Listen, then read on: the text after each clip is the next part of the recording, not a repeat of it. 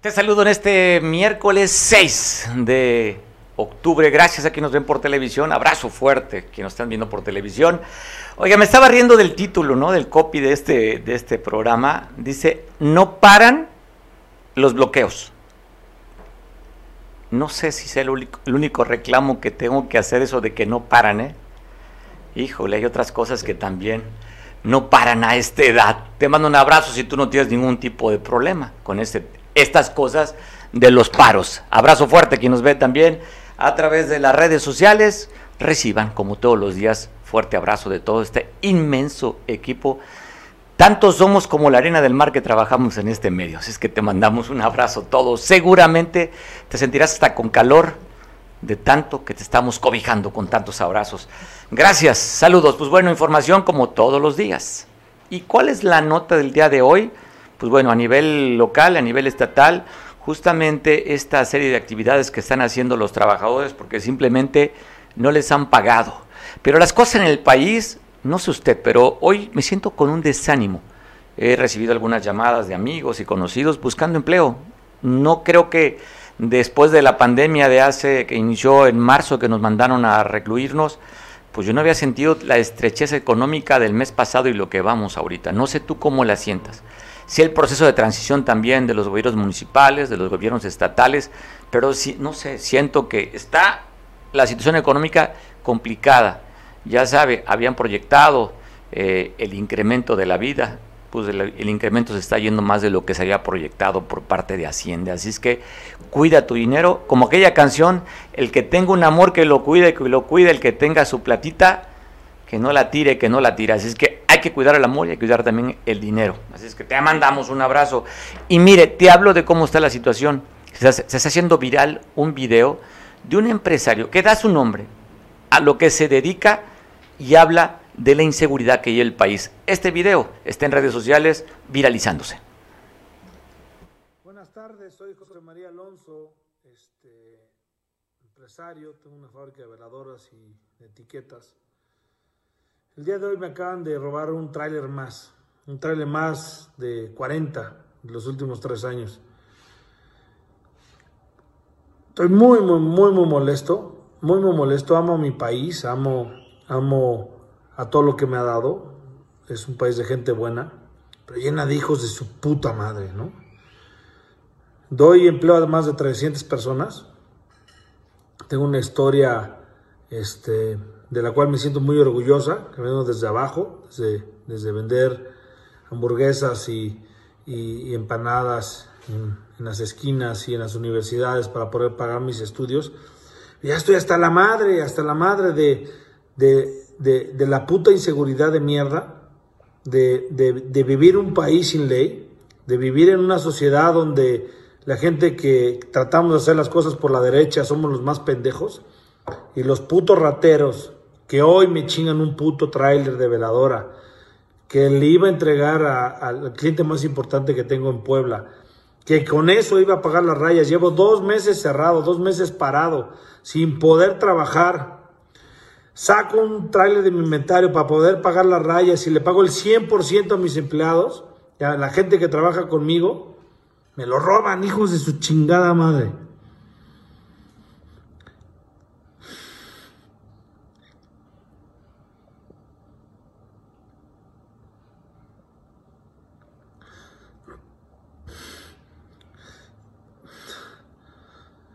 Difícil México.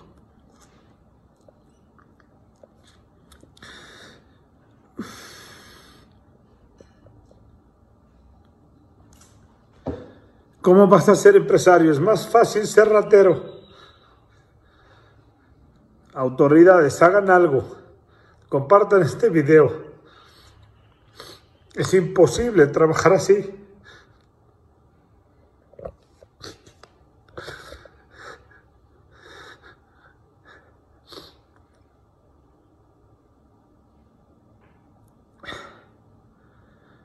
Está cabrón. Es difícil. No se vale. Hay mucha gente que me conoce y sabe que somos empresarios buenos y trabajadores. No se vale. Saludos a todos. Ahí está, parte de lo que refleja este estado de ánimo y las, las condiciones que tiene el país. Pero no nada más el país, estamos en tiempo de pandemia, es un asunto global el tema del dinero. La inseguridad, pues bueno, cada quien hablará como le va en la feria. ¿Alguna vez a usted le han robado? ¿Lo han extorsionado? Pues creo que alguna vez hemos tenido alguna experiencia desagradable. Pero para los que no tienen problemas ahorita, económicamente son a dos clases. ¿eh? Eh, no puedo contar la clase empresarial o la parte del comercio, salvo algunos giros, pero muy contaditos. Los que van muy contentos ahorita con sus alforjas llenas de dinero son los que acaban de terminar el día, ¿cuándo fue el día 30, no? Cuando su trabajo por tres años acabó hace unos días, ellos no tienen problemas de dinero, nada. Y los que están por concluir también estos seis años para el día 14, también los que manejaron presupuesto se van riendo de cómo está la situación. Así es que para los que tenemos que camellar y elaborar todos los días, las cosas no están fáciles.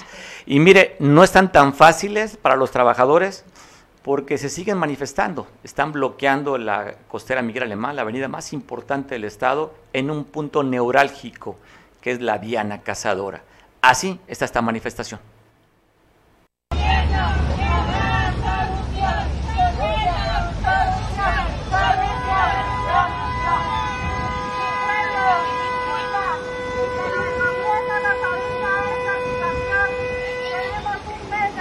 No nada más en esta parte del estado se están dando las manifestaciones, también en, la capital, en Chilpancingo, hay bloqueos respecto al mismo tema.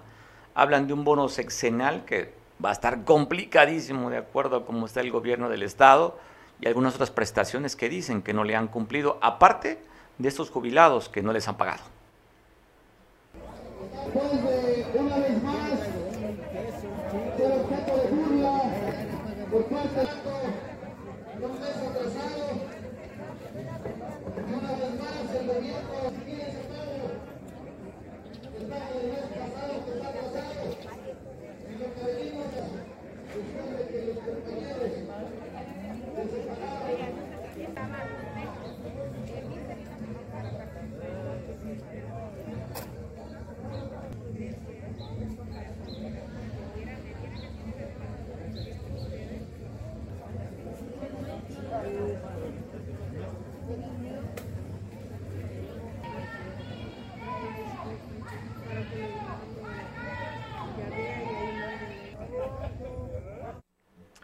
Pues bueno, ya sabe, dice, señor gobernador, cumpla con su palabra.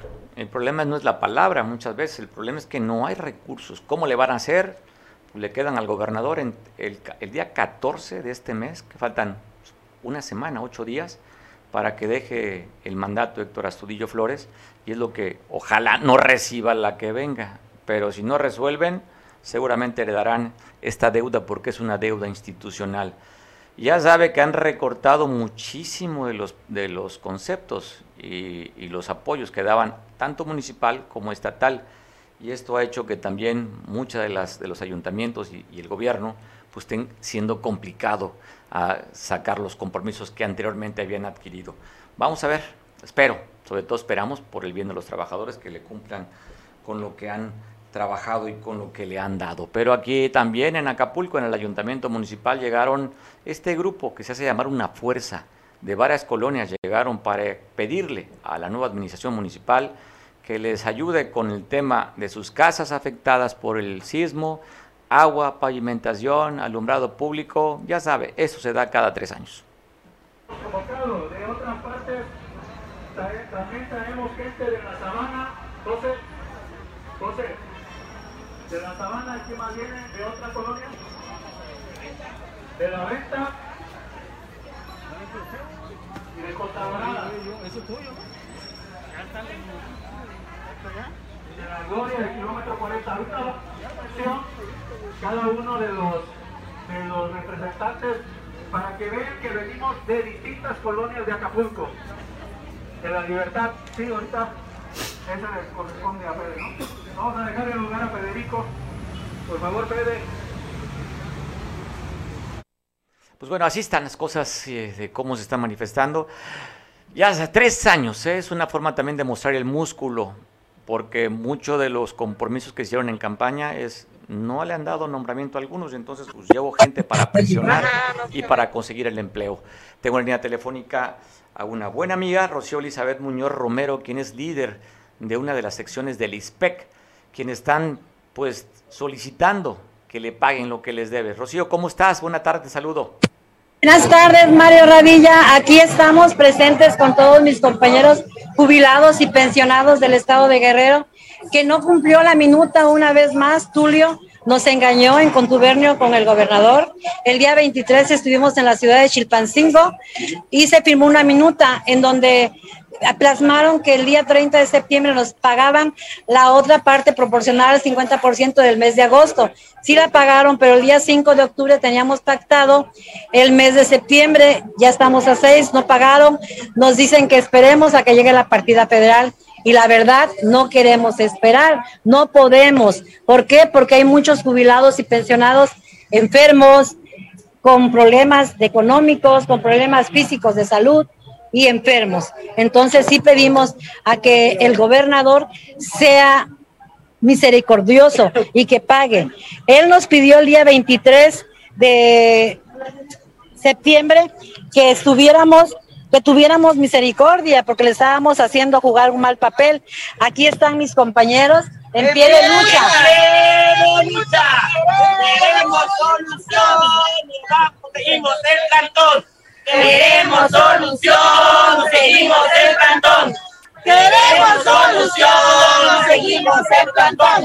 Prensa, prensa, prensa. Si tienes dignidad, escucha al jubilado diciendo la verdad. Prensa, prensa, prensa, si tienes dignidad, ayuda al jubilado diciendo la verdad. La verdad, la verdad, la verdad. Oye, Rocío, Rocío, pues gracias por esta Ese es el sentir de nuestros compañeros jubilados. Aquí nos encontramos solamente la Asociación 4 y la 3. Rocío, ¿cuántos son de tus compañeros que están manifestándose? Por lo que veo las imágenes, es en la oficina de recaudación que está sobre la costera, ahí en frente al Sisi, ¿verdad? En Costa Azul. Sí, estuvimos desde las 8 de la mañana y ahorita ya nomás quedamos como unos 40 a la mejor, ya se fueron. No nada más estábamos los jubilados y pensionados, también había gente de la fiscalía, en donde ellos piden también que se les pague las cuotas que ya descontaron, como es ISR al SAT, eh, cuotas del IMSS y del Infonavit, que no los han regresado. Finanzas tiene un despalco enorme, no nada más con el ISPET, en varias dependencias. Oye, y han- nosotros lo que estamos pidiendo es el pago del mes de septiembre y los pagos pasivos. Que ahorita ya salió Tulio, que por qué le estamos haciendo eso al gobernador, que tenemos una minuta, pero esa minuta no la cumplieron, la rompieron. Para nosotros la rompieron al no cumplirla el día de ayer. Por eso estamos inconformes estamos aquí presentes. Oye, Rocío, pues bueno, le están pegando una parte neurálgica porque están tomando las instalaciones justo donde ingresa el recurso para el gobierno del Estado. Eso, entiendo, es una medida de presión para, el, pues, para la Secretaría de Finanzas. ¿No les han dicho por qué no se levantan de ahí y mejor salen a manifestarse a las calles y dejen que entre el dinero? De hecho, te he de comentar que como a las 10 de la mañana hasta ahorita estuvimos bloqueando exactamente costera las dos vías, pero no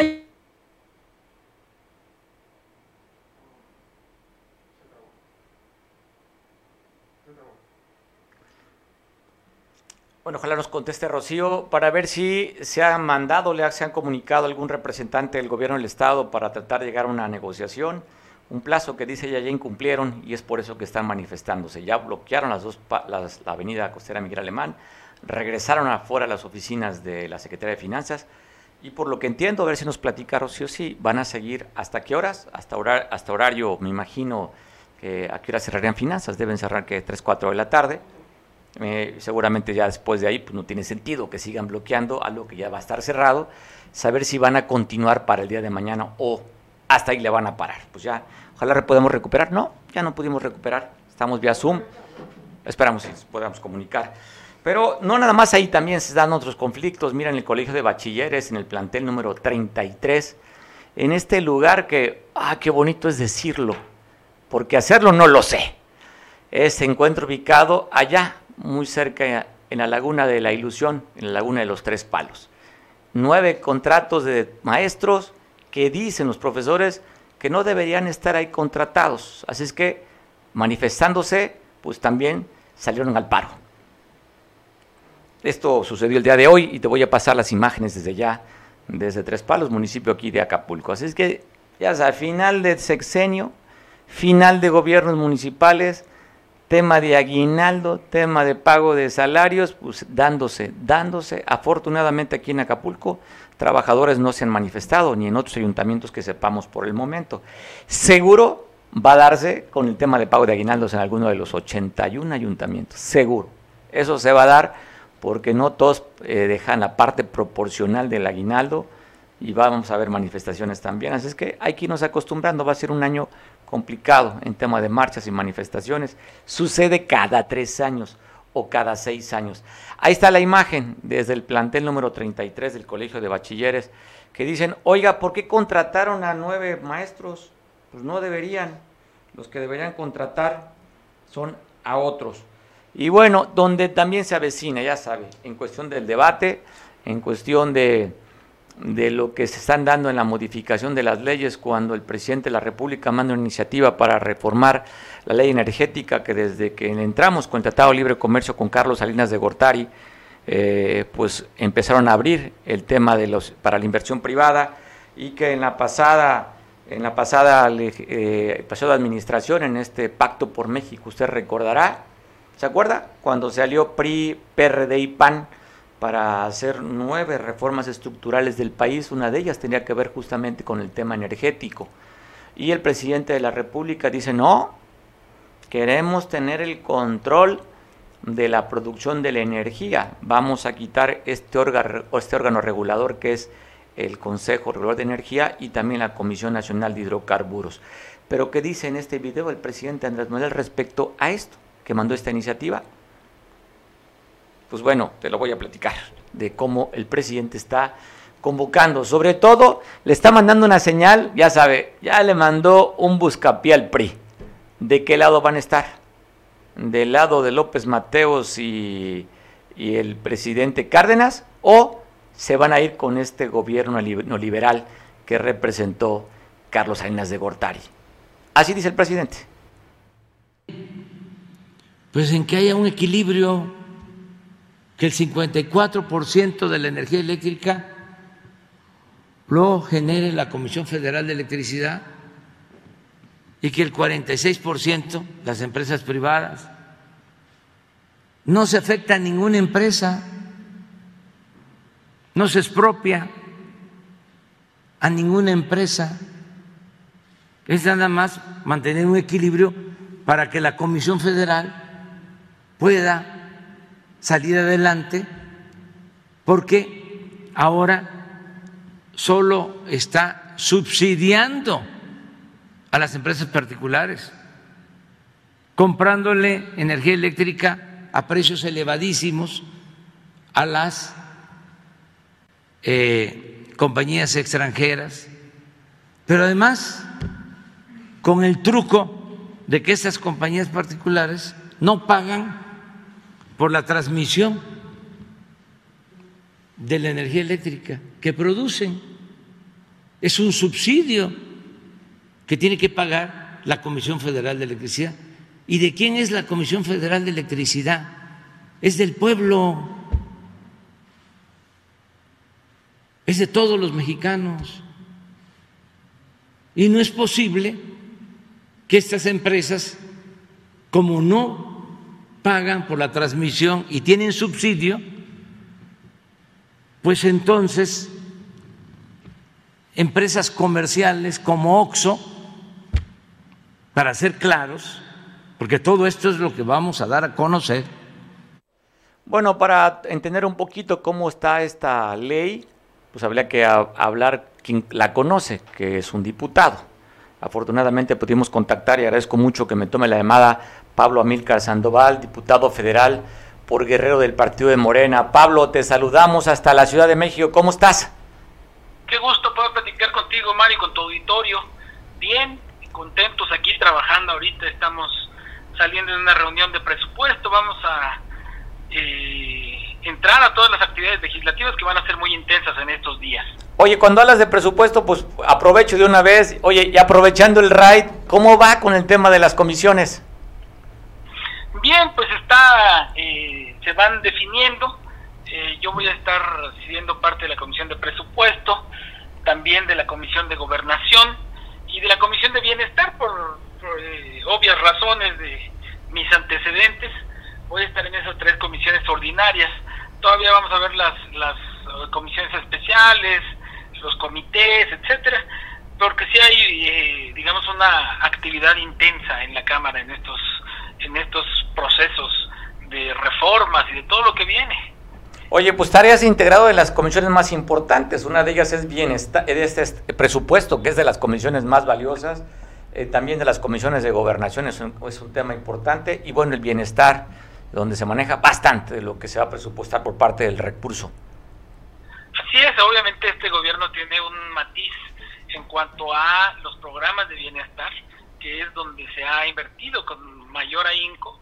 Y que 54%. pues, obviamente son comisiones importantes todas. La de presupuesto, pues es la reina de las comisiones porque pues todo tiene que ver con el presupuesto, no solamente en lo federal, lo estatal, lo municipal incluso, tienen que ver con esta presupuestación que se hace en la Cámara de Diputados Federal.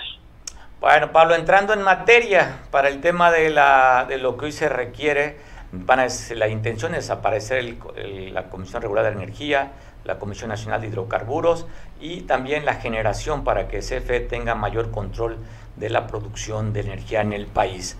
¿Cuál es tu opinión? ¿Vas en el mismo sentido de cómo lo está pidiendo el presidente? Y si es así, ¿por qué estarías de ese lado? Mira, eh, primero, la iniciativa tiene por objeto no solamente desaparecer algunas entidades, sino fortalecer la rectoría del Estado en el tema energético.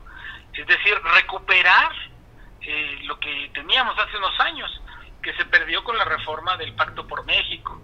Se entregaron aceleradamente contratos y se perdió soberanía energética. La soberanía energética está muy bien definida por los estudiosos académicos, que es la posibilidad de que una nación pueda tener su propia generación de energía y aquí eso es de lo que se trata, que la Comisión Federal de Electricidad pueda generar la energía suficiente para darle certeza, seguridad al país.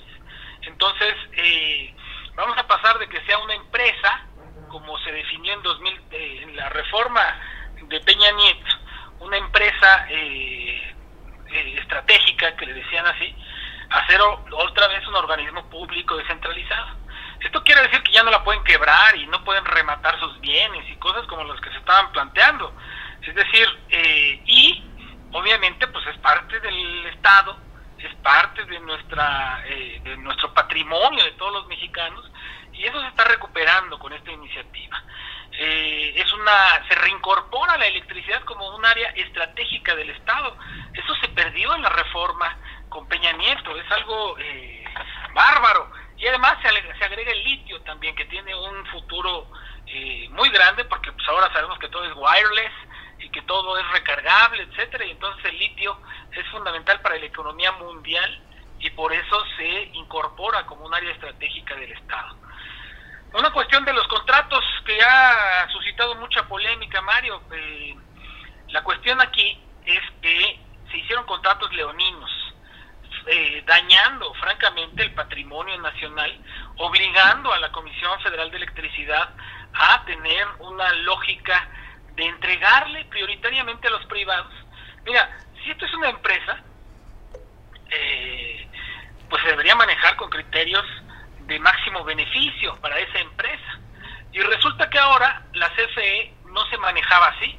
Se le obligaba a la CFE a comprar a los privados la energía y eh, a las tarifas que determinaba un organismo que no respondía a la Comisión Federal de Electricidad. El porte, por ejemplo, eh, había privados que generaban energía y no les cobraban la transmisión de esa energía. Tú cualquier, eh, por ejemplo, una empresa de comunicaciones, pues te cobra carísimo eh, trasladar datos, voz, etcétera, Sin duda. A, eh, a otro lugar. Sí, sin duda. Y, y, te cobra una lana porque pues es su, su digamos, su instalación, los Sus redes, claro. ponen, los, los eh, cables, etcétera, es una inversión muy importante y eso se cobra. Pues resulta que la Comisión Federal de Electricidad no se lo cobraba o se lo cobraba de las tarifas más bajas del mundo a los privados. Ahora se plantea que se tiene que cobrar ese porte porque los privados pues eh, eh, generan electricidad, la meten al sistema eléctrico y eh, la electricidad no se almacena, ¿no? Entonces ellos generaban la electricidad y quienes se quedaban sin generar electricidad era CFE. Se habla de las energías limpias, la quien produce más energía limpia en este país es Comisión Federal de Electricidad. Y resulta que la propia Comisión Federal de Electricidad no se la podía comprar a sí misma o no la podía utilizar sino que este, estaba obligado a comprarle a las empresas privadas. Entonces todo esto fue haciendo un eh, una chaleco de fuerza, ¿cómo se dice? Una camisa de fuerza, para para para CFE eh, hasta llevarla a una situación insostenible. A principios de la administración del presidente López Obrador se planteó renegociar estos contratos con eh, los privados. Hubo empresas que aceptaron, la mayoría no aceptó, se hizo una modificación a la ley y salió esta cosa de los amparos, no sé si te acuerdas tú. Sí, claro. Se ampararon contra la aplicación de esta nueva ley y resulta que un juez, ahí de un juez les otorgó un amparo, un juez de distrito, suspendiendo la aplicación en lo general de la reforma energética que se aprobó. Es algo bárbaro, nunca visto en la historia que un juez determinar que no se aplique una ley entera en ninguna parte del país. Pero bueno, eh, y ahora por eso se ve, eh, digamos, obligado el gobierno a plantear una reforma de calado constitucional para que ningún juez pueda repetir estas artimañas, porque pues los mismos jueces, ahora el Consejo de la Judicatura está diciendo que hay corrupción en esos jueces, están muy vinculados con empresas, con empresas transnacionales también, y pues dan amparos al gusto, ¿no? Eso ya se tiene que parar, obviamente eh, se garantiza también, tampoco se despoja, digamos, a nadie, y el 54% de la energía la produce CFE y el 46%, que es un porcentaje muy, muy amplio, se, eh, se deja al sector privado para poder generar electricidad y pues obviamente el servicio de abastecimiento en los hogares.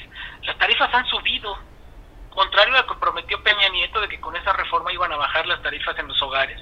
Han estado subiendo, subiendo, subiendo y eh, pues obviamente ya nosotros planteamos que necesitamos recuperar la rectoría del Estado en temas tan estratégicos como lo es la energía eléctrica.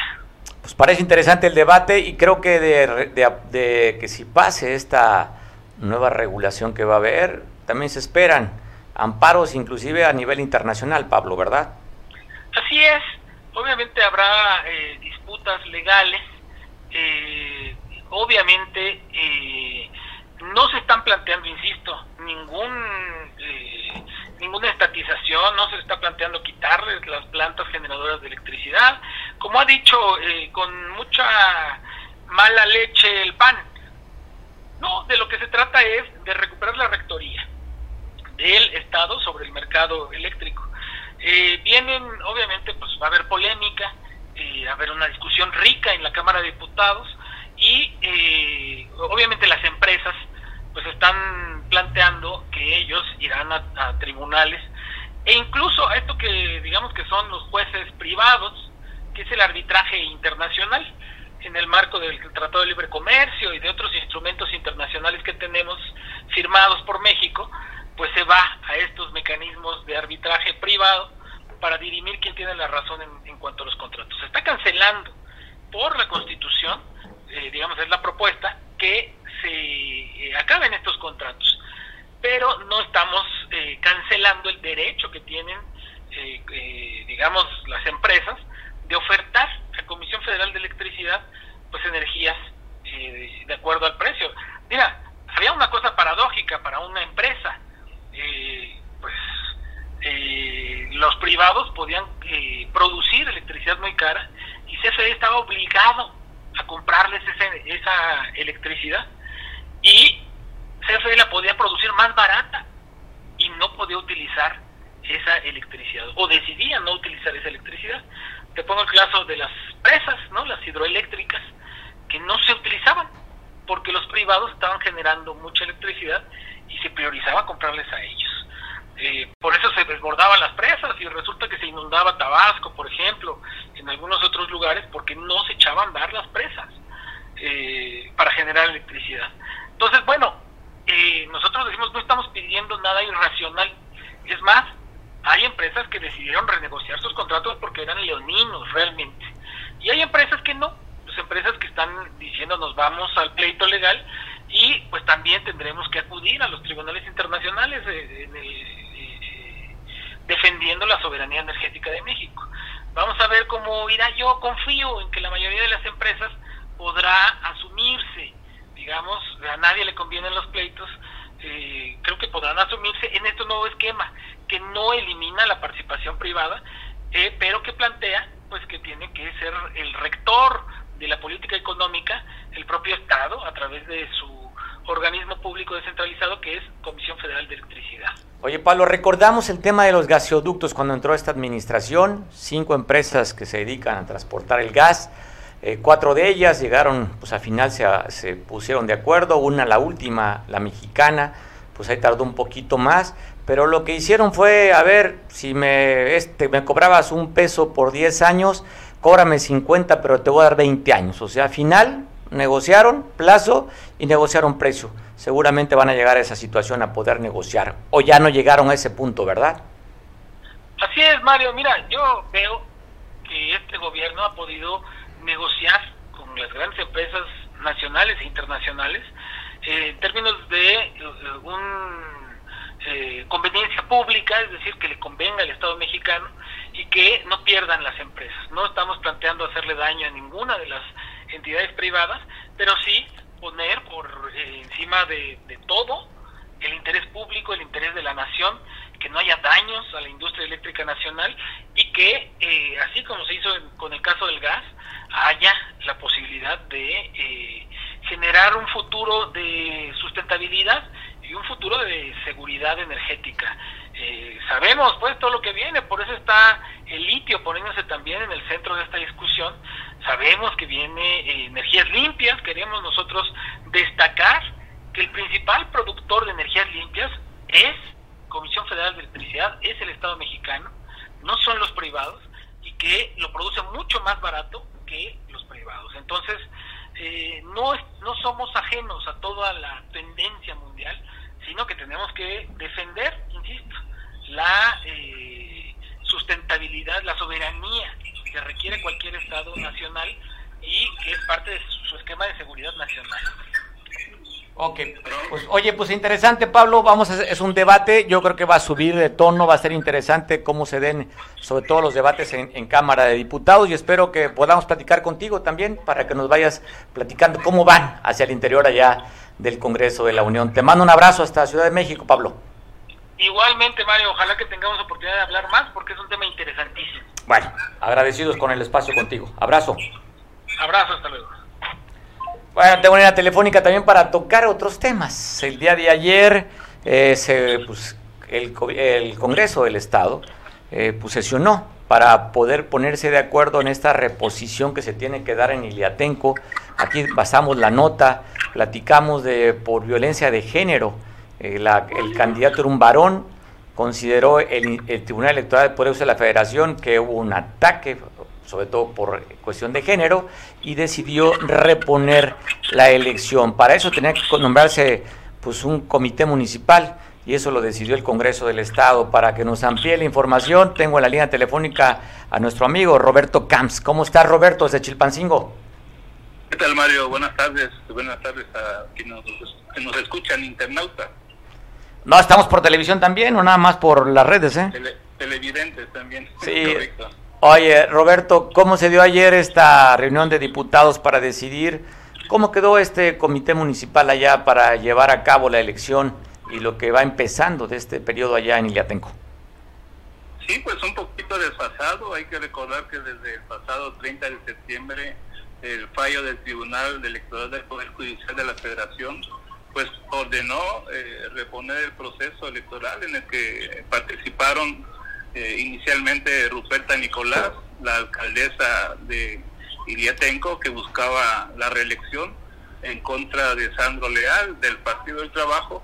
Eh, el proceso electoral que por menos de 100 votos fue ganado por Sandro Leal y se llegó, como tú bien lo refieres, a acreditar eh, pintas eh, de denostación en contra de la presidenta y de las mujeres también en general que no están preparadas para gobernar, por lo que por causa de al acreditarse actos de violencia política se cayó esta elección y pasó un periodo pues de vacío de poder, de inestabilidad porque ya se estaban movilizando algunos grupos sociales de, de eh, exigiendo al Congreso que tomara en sus manos este asunto.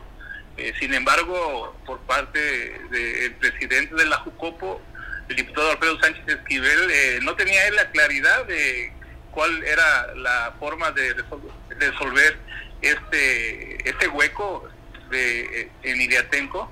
Él decía inicialmente que al no estar conformadas las comisiones aquí en la 63 legislatura, pues no podría dictaminarse al respecto. Sin embargo, eh, se le corrigió la plana, se le mostró que en la ley orgánica del Poder, del poder Legislativo, artículo 72, párrafo 2, eh, la Junta de Coordinación Política efectivamente eh, tiene facultades para subsanar esta deficiencia de que no están las comisiones y tomar en caso de urgencia las determinaciones conducentes.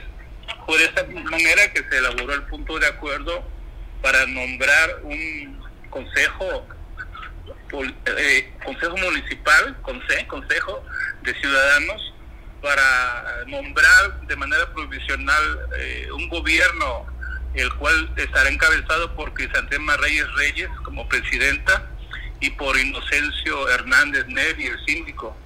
Llama la atención que eh, en la planilla de regidores eh, cuatro serán mujeres y dos hombres.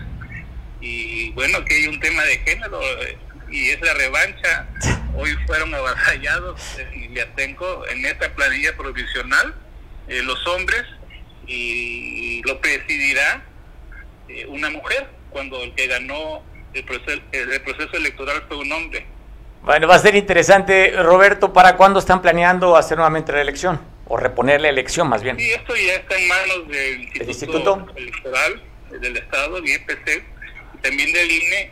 Eh, no hay una ruta clara, se está en el proceso, se estimaría que a principios de enero es el cálculo, se pudiese estar eh, reponiendo la elección. Es un asunto que tiene que ver con presupuestos, con la organización de la elección Aquí el Congreso pues eh, avanza en darle estabilidad política, gobernabilidad sobre bases legales al municipio de Ilatenco. Pero sí está en manos del Instituto Electoral el reponer el proceso y pues en los corrillos y entre eh, los diputados eh, se estima que esto estaría ocurriendo el próximo mes de enero. Pues bueno, Roberto, gracias por la ampliación de la información. Te mando un abrazo hasta la capital del estado. Que estés muy bien, Roberto. Buenas tardes y gracias a ti, Mario. Al contrario, Roberto Canso, compañero, colaborador y además, pues cubre, conoce bastante bien el tema en, en el Congreso local y él daba la explicación de cómo quedó conformado este Consejo Municipal y da una fecha probable. Eso le toca al Instituto Electoral para enero. Podrá nuevamente reponer la elección. Te quiero pasar un video. Ayer pasamos uno. Hoy te paso el complemento de este video del compañero Noroña, eh, de cómo fue increpado en el Aeropuerto Internacional de la Ciudad de México en la banda para recoger su maleta, pues porque no traía cubrebocas cuando es uso obligatorio. Pasamos un video y te voy a pasar otra parte del video.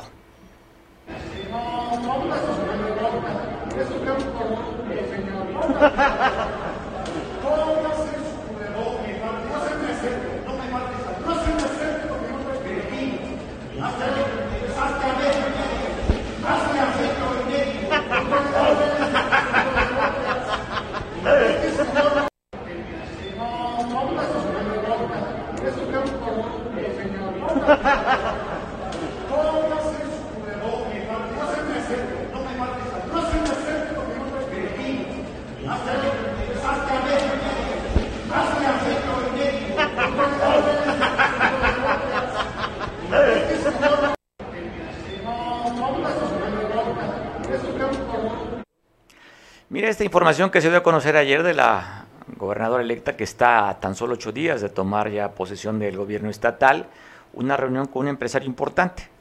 Este empresario, nada más para que tengan ustedes idea, tiene un nombre rarísimo, tiene un nombre, debe ser seguramente griego. Constantinos Panayotov, director de Deport Mayer, México. Bueno, ¿cuál es la intención? ¿A qué se dedica esta empresa, entre otras actividades? Ellos fueron los que instalaron el famoso cablebús allá en Ciudad de México, que ha sido todo un éxito con el gobierno de Claudia Sheinbaum. Y pues bueno, por lo que eh, quiero pensar, porque dice, mire, dice, un, para crear, para conocer el proyecto de un nuevo sistema de transporte y movilidad que modernice la, la conectividad urbana en Acapulco. Pues usted recordará usted que ya un alcalde, pues no vale la pena ni decir el nombre, ¿Para qué recordar cosas amargas? Mejor que lo recuerde la autoridad si es posible que pueda regresar lo que se llevó. Pero habían propuesto que, como en Colombia, una ciudad de Colombia, eh, pues se pudiera hacer lo que hizo en la Ciudad de México, que se hiciera un cablebús o un funicular teleférico, no sé cuál sea el nombre realmente técnico, pero esa es la intención. Este señor Constantinos es el que contrataron para que pusiera el teleférico allá o el cablebús en Ciudad de México. Entonces, por lo que entendemos, van a retomar ese proyecto para el puerto. Va a ser interesante, pues Acapulco estamos en un anfiteatro, va a ser pues hasta un espectáculo subirse, si es que se da, ojalá que así sea la modernidad y para quitarle un poco el congestionamiento a las vialidades y sobre todo, ya sabe, ahorita en tiempo de bloqueos, de marchas, manifestaciones, se sube uno al cablebús o como le vayan a poner, y moverse aquí en Acapulco. Esa es la intención. Vamos a ver cómo se cuaja este proyecto. Y bueno, quiero compartirte este video, pues solamente para cierto nivel de gente. Ahí sí creo que la gran mayoría de los mexicanos simplemente o aguerrerenses no tenemos el acceso a estas marcas premium. Oye Vuitton, LB, dio su desfile eh, y mire una niña ahí que no es aspiracionista como es el presidente se metió en el desfile y simplemente llamó la atención con esta pancarta. Te paso el video que queremos compartir contigo.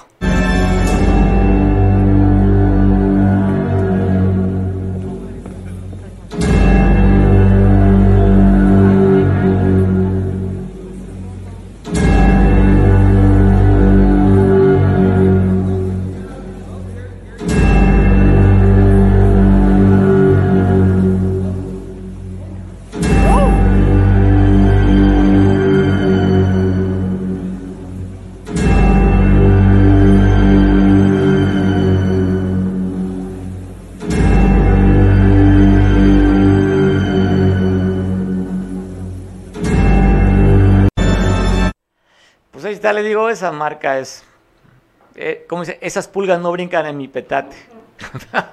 pues es muy cara esta marca LB, de las marcas pues, más conocidas, tiene una tienda espectacular en Campos Elíseos ahí, que anteriormente quien hacía fila para poder comprar a los asiáticos, son los que mayormente invierten. Traen los dólares ahorita, los yuanes convertidos en dólares son los que tienen la capacidad. Y aquí la clase política, usted seguramente ve a hijos de diputados, a hijos de líderes empresariales, líderes, perdón, de sindicatos, cómo traen su bolsita LB. Algunos de los aspiracionistas, pues bueno, traen la, marca el clon o traen fake, pues para sentir que pertenecen a este círculo exclusivo. Pero una bolsita no, no baja abajo de los 40 mil pesos, así es que en tiempo de crisis y pandemia, no cualquiera. Así es que dice ahí, consumismo es igual a destrucción. Y bueno, voy a platicar con un digno representante de la parte FIFI, Miguel Hernández, para platicar, no de estos temas, pero sí del otro tema, de por qué el presidente de la República pues simplemente decidió o eligió no estar en el, en el Senado para entregar la medalla Belisario Domínguez a Efigenia Martínez y también al sector salud. Eh, ¿Cómo, cómo estás, Miguel? Te saludo. Mario, buenas tardes, buenas tardes auditorio. Y bueno, pues, ¿para qué nos espantamos si aquí en México en la Tierra Caliente hay guaraches marca Luis Buitrón, ¿para qué, ¿para qué le presumes? Digo, tú que conoces esa tienda en los Campos Elíseos, pues debes saber muy bien cómo está la situación, pero bueno. Oye, solamente la vi en los reportajes ahí en Champ Elysée, viendo a, oye, es Louis Vuitton, ¿no?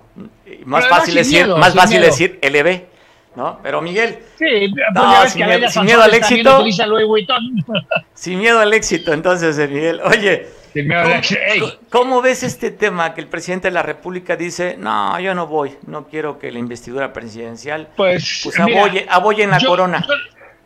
Yo, le, yo le repetiría la palabra que él ha estado utilizando muy de modo últimamente en las maneras, el que nada ve, nada teme. Y bueno, al final de cuentas, ayer y antier, y le ha ido muy mal en las redes, las ahora malditas redes sociales que ya no son benditas, porque bueno, eh, se fue del cobarde presidencial, el hashtag mentiroso, miedoso, sacatón y demás, al cobarde matoncito. ¿Y a qué voy? Pues que simple y sencillamente dice que no iba porque una senadora o tres senadoras, incluyendo a Xochitl Galvez, Lili Telles y otra que no recuerdo el nombre, que le iban a faltar, le iban a, a faltar al, respeto a la investidura presidencial. Bueno, está bien, pero luego, dentro de la misma manera de ayer, pues lanza la amenaza, ¿no? Voy a exhibir a todos aquellos legisladores, diputados, senadores y senadores que voten en contra de mi reforma eléctrica. Bueno, yo te digo una cosa muy interesante.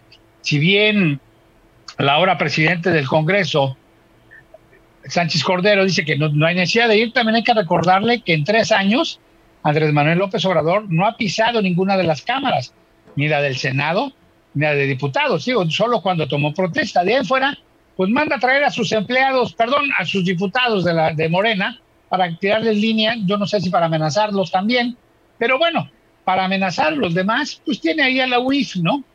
Y aquí la situación es muy interesante. Le salió mal la tirada porque definitivamente dice que por respeto a las mujeres, pues yo creo que por respeto a las mujeres a las que dejó sin estancias infantiles, a las que las ha criminalizado, a las que ha desdeñado, pues definitivamente no es eso. Pero yo te, yo te repito, el que nada debe, nada teme. Ahora, pues al final de cuentas, él es el que propuso a estas dos personas, a Ifigenia Martínez y a, este, el doctor Suárez, para obtener las medallas Belisario Domínguez. Ifigenia pues, es parte de su lucha de izquierda y parte de la gente que ha estado al lado de, López Obrador.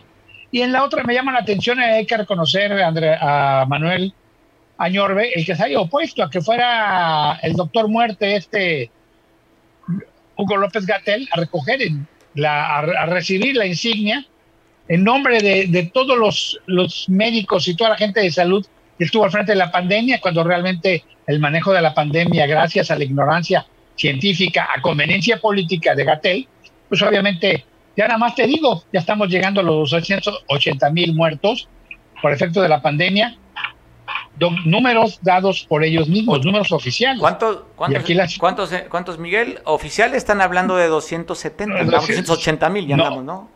Sí, 270 mil infección, 280.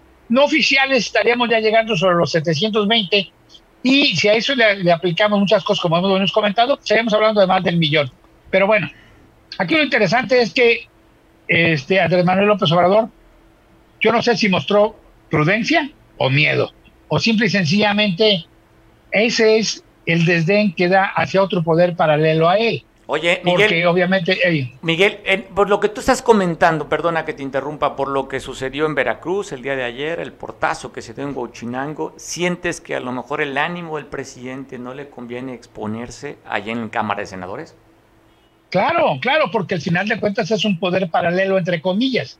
Mira, el portazo de Huachinango eh, la libró según aparentemente bien cuando si es que me quieren ver. Por eso voy a hacer un acto masivo el 20 de noviembre. Pero lo de Veracruz y lo de la gente y lo que ya cada vez es más frecuente, ya son cosas que deben de ocupar.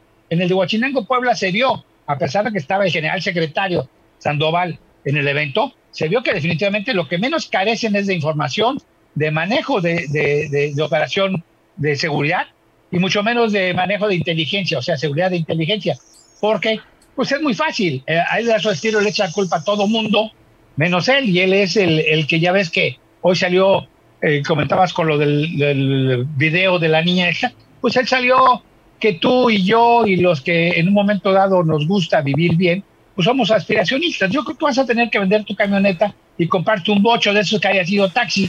No, estoy pensando en comprarme, oye, pensaba en comprarme un Suro, pero pasó de moda, ¿no? Ahorita el de moda es el Jetta. No, el, de moda es una, es una suburban blindada a nivel, nivel No, oye, solamente, oye, solamente los que están en el poder ahorita. Yo no tengo ese poder. ya ves en qué se mueve, en qué se mueven en, Casa Guerrero, en qué se mueven aquí también en Casa, ¿cómo se llama? En el Palacio Papagayo. Pues solamente ellos tienen para moverse en autos blindados. Bueno, pero no te preocupes, tú lo que necesitas salir en una mañanera con la niña esta de quien quieren dar noticias, sube tu rating y ya vas a poder comprarte una Suburban, porque al final de cuentas, pues ha estado siendo famoso a todo el mundo, ¿no? Hasta un desconocido que osó, osó utilizar palabras altisonantes que el propio Andrés Manuel López Obrador exhibió, exhibió en una de esas mañaneras. Pero la realidad es que al final de cuentas yo creo que Andrés Manuel López Obrador está recibiendo una especie de karma político en las mañanas polariza, acusa, juzga y sentencia. Y ahorita el exceso de mentiras le está ganando. ¿A qué me refiero? Pues en Huachinango siguen reclamando lo de Grace. En Tabasco le siguen reclamando lo de la inundación. En Veracruz reclaman también lo de los daños que están aquí. En Guerrero no hablemos porque, bueno, en Guerrero ya tenemos a alguien que va con los alumnos de aquí de la Diana y dice ya les arreglé la bronca. Y después dice, dice que en el gobierno de su hija va a haber desde los grandes doctorados hasta aquellos que no han terminado la escuela. Pues bueno, ese tipo de situaciones son las que nos estamos acostumbrando y normalizando. Yo creo que Andrés Manuel, y yo insisto, Andrés Manuel López Obrador, ha demostrado cierto miedo, porque con el portazo de Huachinango le abollaron el ego. Y él es un cuate muy soberbio y un egocentrista que al final de cuentas lo que menos acepta es la crítica, sea constructiva o sea negativa tú lo has visto y se le ve las caras. Ve lo que está haciendo con Guerrero, Mario. A Guerrero lo ahorcó económicamente, le quitó presupuesto y ahorita las grandes protestas por la falta de pagos de salarios en algunos organismos y en la propia Secretaría de Salud, hay que reconocer una cosa muy importante. Es porque Andrés Manuel cerró la llave total y absolutamente, a pesar de que el gobernador le ha demostrado ser institucional, le ha demostrado mostrarle respeto, algo, algo hubo en quiebre que no le ha perdonado y que se está desquitando, pues está vengando de los trabajadores guerrerenses del gobierno del Estado, a pesar de que él tiene una gran aceptación en Guerrero. Oye, no, es que no, no tendría por qué desquitarse si no viven, no viven en la colonia del Valle. Bueno, pero tú y yo vivimos cerca de Costa Azul, al amor por eso. Al amor nos tiene corajes a los aspiracionistas. Yo por eso ya no voy, ya no voy al Starbucks. Yo le pido a mi amigo Mario que me traiga café de Atoyaki, a ver si así ya soy rural y silvestre, como en un momento dado sería el tabasqueño de Andrés de María López Obrador. Que además, que además, déjame decirte una cosa, Mario, ¿eh? Si hacemos un análisis de su vestimenta, lo que él utiliza, lo más jodido, debe estar costando sobre 2 a 3 mil dólares. Me refiero a zapatos, no, levantes, reloj. No levantes falsos, Miguel, no levantes falsos presidente bueno, sí. no tiene ese tipo de ropa ni lo que tú dices. Ah, bueno, tienes razón. Como hoy un periodista de esos de la pseudoizquierda guerrerense que dice que los, la, la, oligarquía cevichera quiere vivir en Acapulco en dos partes. De cacos, de cacos para diamantes los ricos y de cacos para acá. O sea, yo estoy aquí de este lado, los pobres. Ustedes los ricos, los que viven en Joyas de Brizamar, los que viven en, este, cerca del cuartel de la, del, ejército, aquellos que tienen alberca y se quejan que con el temblor se les cayó la alberca. Bueno, esa clase de oligarcas, ya no cevicheros, sino de la pseudoizquierda, López Obradorita, pues son los que ahora se quejan y al amor son los que me acusan de levantarle falsos. Bueno, te mando un fuerte abrazo, Miguel, cuídate mucho, relájate, toma, oye, tómate de ti la pasiflorina, hombre, pues le pegas mucho al presidente, un hombre del pueblo para el pueblo.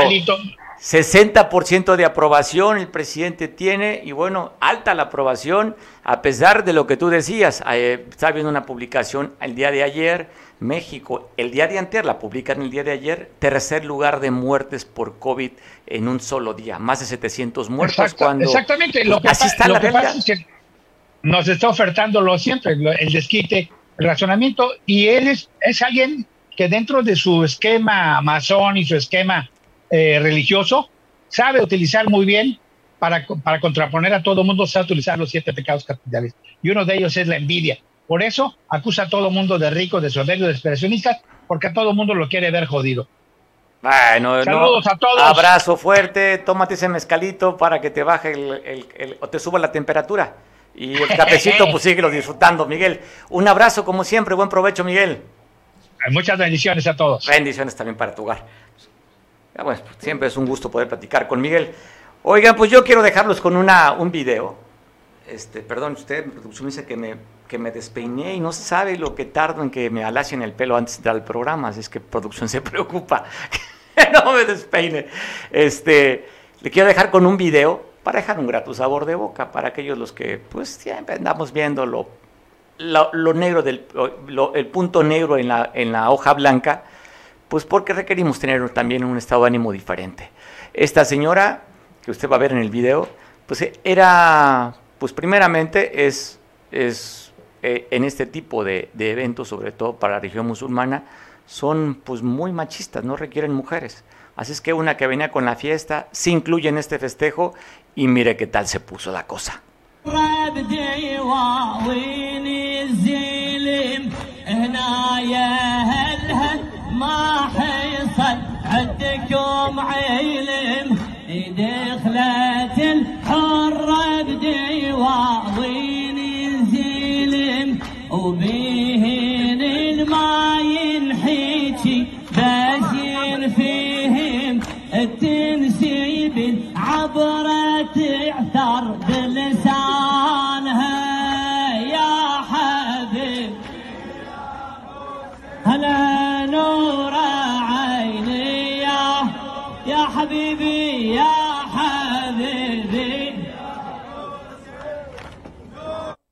Esa es actitud en la vida, que ella vio en fiesta, dijo, pues no sé ni me, no, no sé la coreografía, después como no agarró el paso, ya se puso a aplaudir esa es la fiesta. ¿Cómo quieres vivir la vida? Tú la eliges. Y yo elijo mejor invitarte para que mañana nos veamos en punto de las dos. Pasa una buena tarde, buen provecho, descansa hasta mañana.